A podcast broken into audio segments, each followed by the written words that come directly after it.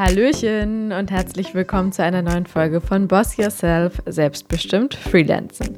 Ich bin Lynn und das hier ist mein Podcast für Freelancer und alle, die es vielleicht noch einmal werden wollen. In der heutigen Folge geht es um ein kleines, aber tricky Thema und zwar Aufträge annehmen oder erfüllen für Freunde und Familie.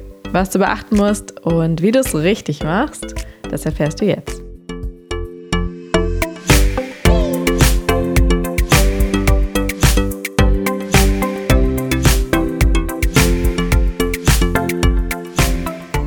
So, ich freue mich, dass du wieder hier bist und zuhörst. Und äh, es ist dir bestimmt schon irgendwann in deiner Freelance-Karriere mal passiert, dass jemand aus dem Bekanntenkreis auf dich zugekommen ist und gesagt hat, hier kannst du mal. Vielleicht, weil du schöne Logos designst, vielleicht, weil du schöne Texte schreibst, vielleicht, weil du äh, einen tollen Job als Fotograf oder Fotografin machst und äh, für eine Hochzeit angefragt wurdest als DJ oder DJin. Es gibt so viele Bereiche, die im eigenen Bekanntenkreis irgendwann ähm, ja aktuell werden könnten oder wenn Freunde vielleicht äh, oder Familienmitglieder selber ein Business haben und das für, für ihre eigene berufliche Laufbahn vielleicht brauchen oder für ihr Business, dann äh, ja, kann es schnell mal passieren, dass man angefragt wird. Ist natürlich schön und ähm, man hat ja vielleicht selber auch schon mal jemanden gefragt äh, im Privaten, eigentlich nach einer beruflichen Leistung, sodass uns das auf jeden Fall allen, denke ich mal, schon mal irgendwie passiert ist oder ähm, das Thema mal aufgekommen ist. Hm, das kann ein bisschen tricky werden. Hast du vielleicht auch schon selber gemerkt? Wenn nicht, dann bereite dich diese Folge auf jeden Fall darauf vor. Ähm, was es zu beachten gibt, schauen wir uns gleich an. Jetzt will ich dir aber noch den Sponsor der heutigen Folge vorstellen, und zwar ist das Coro.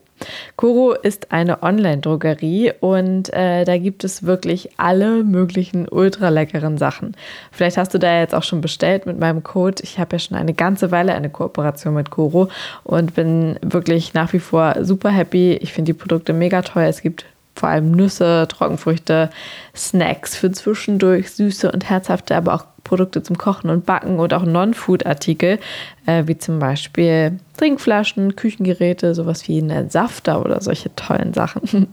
äh, auch ein Sprossenglas habe ich mir schon bestellt. Also schau dich mal um bei Koro. Ich bin selber jedes Mal wieder überrascht, wie riesig und wie wachsend die Auswahl ist. Ja, also dicke, fette Herzensempfehlung. Und wenn du da bestellen möchtest, kannst du mit meinem Code LIN, L-Y-N in Großbuchstaben, 5% auf deinen Einkauf sparen. So, und jetzt geht's rüber zur Folge. Also, wenn aus deinem Bekanntenkreis mal die Anfrage kommt nach einer Leistung, die du äh, erbringen kannst für jemanden, dann stellen sich natürlich zunächst einmal zwei Fragen. Die eine ist äh, die finanzielle. Musst du einen Special Price machen? Bezieht die Person überhaupt in Betracht, dich dafür zu zahlen oder erwartet die Person, äh, dass du es umsonst machst? Hm, gehen wir gleich drauf ein. Das ist Punkt 1, der finanzielle Punkt. Und der zweite Punkt ist natürlich die Zusammenarbeit, ähm, beziehungsweise so dieser zwischenmenschliche Part und damit einhergehend auch der Priorisierungspart. Da gibt es ja auch so ein paar Challenges. Ich würde aber sagen, wir gehen jetzt erstmal an den Anfang und fangen mit dem finanziellen Part an. Also,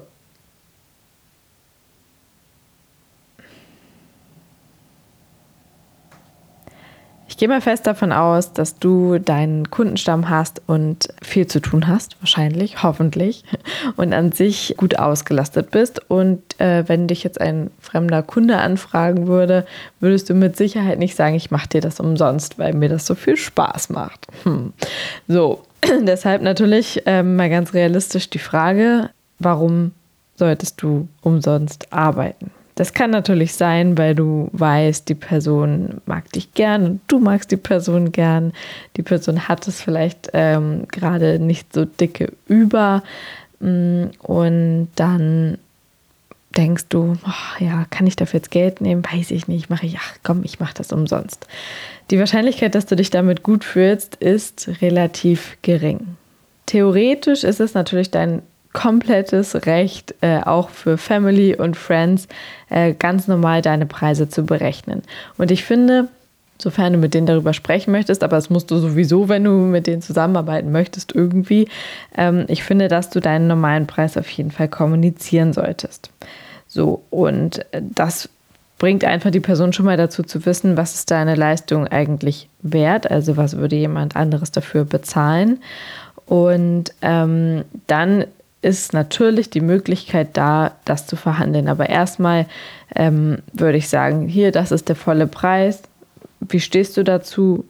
Ist das vielleicht sogar weniger, als die Person gedacht hätte, ähm, weil sie gar nicht einschätzen kann, vielleicht wie der Aufwand ist und das geht viel schneller. Es kann ja auch sich wirklich mal in diese Richtung entwickeln. Mm, kann aber auch natürlich sein, dass es viel teurer ist, als die Person dachte.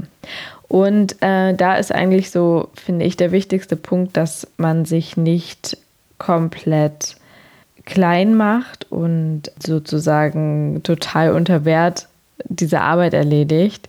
Denn Geld bezahlen hat ja auch immer was mit Wertschätzung zu tun. Und ich finde deshalb, komplett umsonst arbeiten sollte ein absoluter Ausnahmefall sein, auch im Familienumfeld oder im Freundeskreis. Da muss man dann natürlich im Ernstfall, wenn es, wenn es jetzt unbedingt sein soll, mal überlegen, ob es eine andere Möglichkeit gibt als Geld. Sowas wie äh, eine Leistung gegen eine Leistung zu tauschen. Vielleicht macht die Person ja etwas, wo du von profitieren kannst. Kann man vielleicht ein Logo gegen einen Abend DJ bezahlen, also Work for Work. Das ist ja durchaus eine valide Variante. Und das kann man natürlich im ersten Schritt einfach mal checken. Das Wichtigste bei der finanziellen Sache ist auf jeden Fall, dass nicht eine Seite, wahrscheinlich dann du als Leistungsgebender oder Gebende, ähm, nicht das Gefühl hast, dass da irgendwie keine Wertschätzung entgegengebracht wird. Wenn die Person sagt, ich kann, kann dafür nicht so viel bezahlen, aber ich möchte dich dafür äh, zum Essen einladen und dir einen schönen Tag machen und das ist für dich okay und du hast das Gefühl, dass du dadurch eine Wertschätzung bekommst, dann ist das völlig in Ordnung, finde ich. Aber da muss man eben genau mal in sich reinhorchen und schauen, ob da ein blödes Gefühl entsteht, denn das, und damit kommen wir gleich zum nächsten Punkt, wird sich ziemlich sicher auf die Leistung der Arbeit auswirken und auch darauf, wie zügig du die durchführst und äh, ja, äh, was dir das letztendlich zurückgibt. Ich denke, insgesamt ist es eine gute Variante, so vorzugehen, dass man genau einmal den normalen Preis in den Raum stellt und dann sagt, so, ich würde dir aber einen Nachlass von 20 Prozent, 25 Prozent, wie auch immer das für dich sich noch gut anfühlt, ähm, gewähren und äh, dann aber auch dabei bleiben und den Ball sozusagen zu der anderen Person dann spielen und mal abwarten, was da kommt. Ganz, ganz wichtig, glaube ich, ist auf jeden Fall, wenn man dieses private, berufliche dann doch vermischt, dass man da offen und ehrlich kommuniziert und ähm, sich nicht irgendwie wegen irgendwas blöd fühlt. Ich meine, es fällt ja super vielen Leuten super schwer, über Geld zu reden. Aber gerade in dem Moment, wo das beides gemischt wird, glaube ich, ist das ganz, ganz wichtig, dass man da offen und ehrlich und auch einfach gezielt drüber redet, das hinter sich bringt und das einfach dann nicht mit irgendeinem Freundschaftsaspekt wiederum vermischt. So, aber wenn wir jetzt zum zweiten Punkt kommen, das ganze Handling von dem Auftrag, da wird es nämlich nochmal tricky. Ich habe schon im Bekanntenkreis die Erfahrung gemacht, ähm, wenn jemand für jemanden arbeitet und sagt, ja, ich mache dir das günstig, super günstig, wir sind ja befreundet, komm, kriege ich hin, dann sind das oft Projekte gewesen, die sich dann ewig in die Länge gezogen haben und irgendwie immer Prio Z waren bei demjenigen, der es äh, durchgeführt hat. Und das ist ja auch ein bisschen verständlich, wenn das dein Projekt ist, was dir nur Zeit raubt, dir aber zum einen kein Geld einbringt, zum anderen vielleicht auch keine Referenz und äh, das irgendwas ist, was du nur, wo du nur Ja zugesagt hast, weil du nicht Nein sagen konntest. Ach, das wirst du dann merken. Das heißt, ähm, ganz, ganz klar definieren, wie wie handeln wir das? Wie ist der Ablauf? Bis wann muss das fertig sein? Was liefert mir auch mein Gegenüber? Vielleicht ist das ja auch jemand, der vorher gar nicht mit Freelancern zusammengearbeitet hat und sich gar nicht so da reinversetzen kann, was das bedeutet, eigentlich in so eine Zusammenarbeit zu gehen und ähm, wegzukommen von diesem hier, mach mal schnell, ähm, ich zahle wenig dafür, aber du machst mir das schnell. Das ist halt der Worst Case. Sondern wirklich ganz genau abklären, welche To-Dos liegen bei mir, welche bei dir, ähm, bis wann wollen wir was fertig haben. Und ähm, genau aus dem Grund ist es halt eben auch wichtig, dass man am Anfang auf das Gefühl hört und sich auch die finanzielle Entlohnung gut anfühlt. So, und dann wirst du den Job natürlich auch ernster nehmen wenn er gleichwertig ist mit den anderen Jobs, die du sonst so machst und eben nicht irgendwas, was du, was dir einfach nur irgendwie Zeit raubt und Nerven raubt. Kann natürlich auch immer sein, dass das was super Tolles ist, was du super gerne einfach nur umsonst machen möchtest und dich drum reißt, aber ich glaube, das ist eher der Ausnahmefall. So, und dann ist es natürlich, aber wenn der Auftrag läuft, auch für dich wichtig, dass du den auch nutzt. Dann guck, was kannst du daraus lernen, ähm, wie kannst du das als eigene Referenz nutzen und vielleicht ergibt sich ja auch darüber wiederum was, wenn das jetzt jemand ist aus dem Bekanntenkreis, der vielleicht wiederum Kontakte hat, die dir für spätere Jobs hilfreich sein könnten, dann kannst du auch auf dieser Ebene nochmal nachfragen. Natürlich hier, bitte ähm, empfehle mich doch dann weiter, sprich mit Leuten drüber, damit äh, sozusagen da auch Werbung für dich draus entsteht.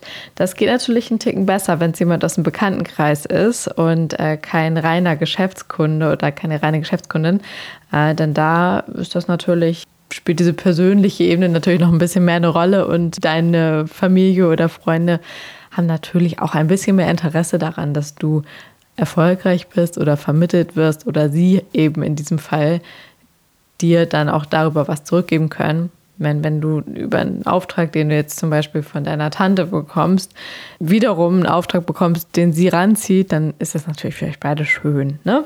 So, das heißt, ähm, diesen Weg oder diesen Aspekt solltest du auch mit einbeziehen und äh, da versuchen, auf diesem Weg noch ein bisschen Werbung für dich machen zu lassen oder zu machen. Ich persönlich habe auch schon für äh, Freunde und Familie gearbeitet und ähm, habe da eben auch meine Erfahrung mitgesammelt. Dementsprechend würde ich sagen, ja, das geht. Das ist äh, gut möglich, aber man muss dann halt an einem gewissen Punkt schon schauen, dass man das Private und Berufliche doch sauber auseinanderhält und ähm, vor allem in dieser Hinsicht klar miteinander redet.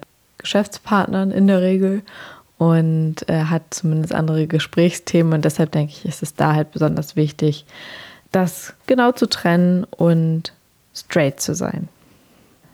So, und wenn du jetzt zum Beispiel die Anfrage bekommst, bei einer Hochzeit von Freunden aufzulegen, weil du freiberuflich DJ bist oder eben zu fotografieren auf einer privaten Feier oder Texte für die neue Website zu schreiben etc., dann lass dir diese beiden Punkte mal durch den Kopf gehen mit dem finanziellen Aspekt und dem Handling-Aspekt, sage ich mal, und schau, wie sich das für dich gut anfühlt, für dein Gegenüber gut anfühlt und äh, für beide gut tragbar ist beachte diese Punkte von, wie ist es umsetzbar, wie genau können wir es abklären und äh, vor allem solltet ihr möglichst straight sein bei der Kommunikation.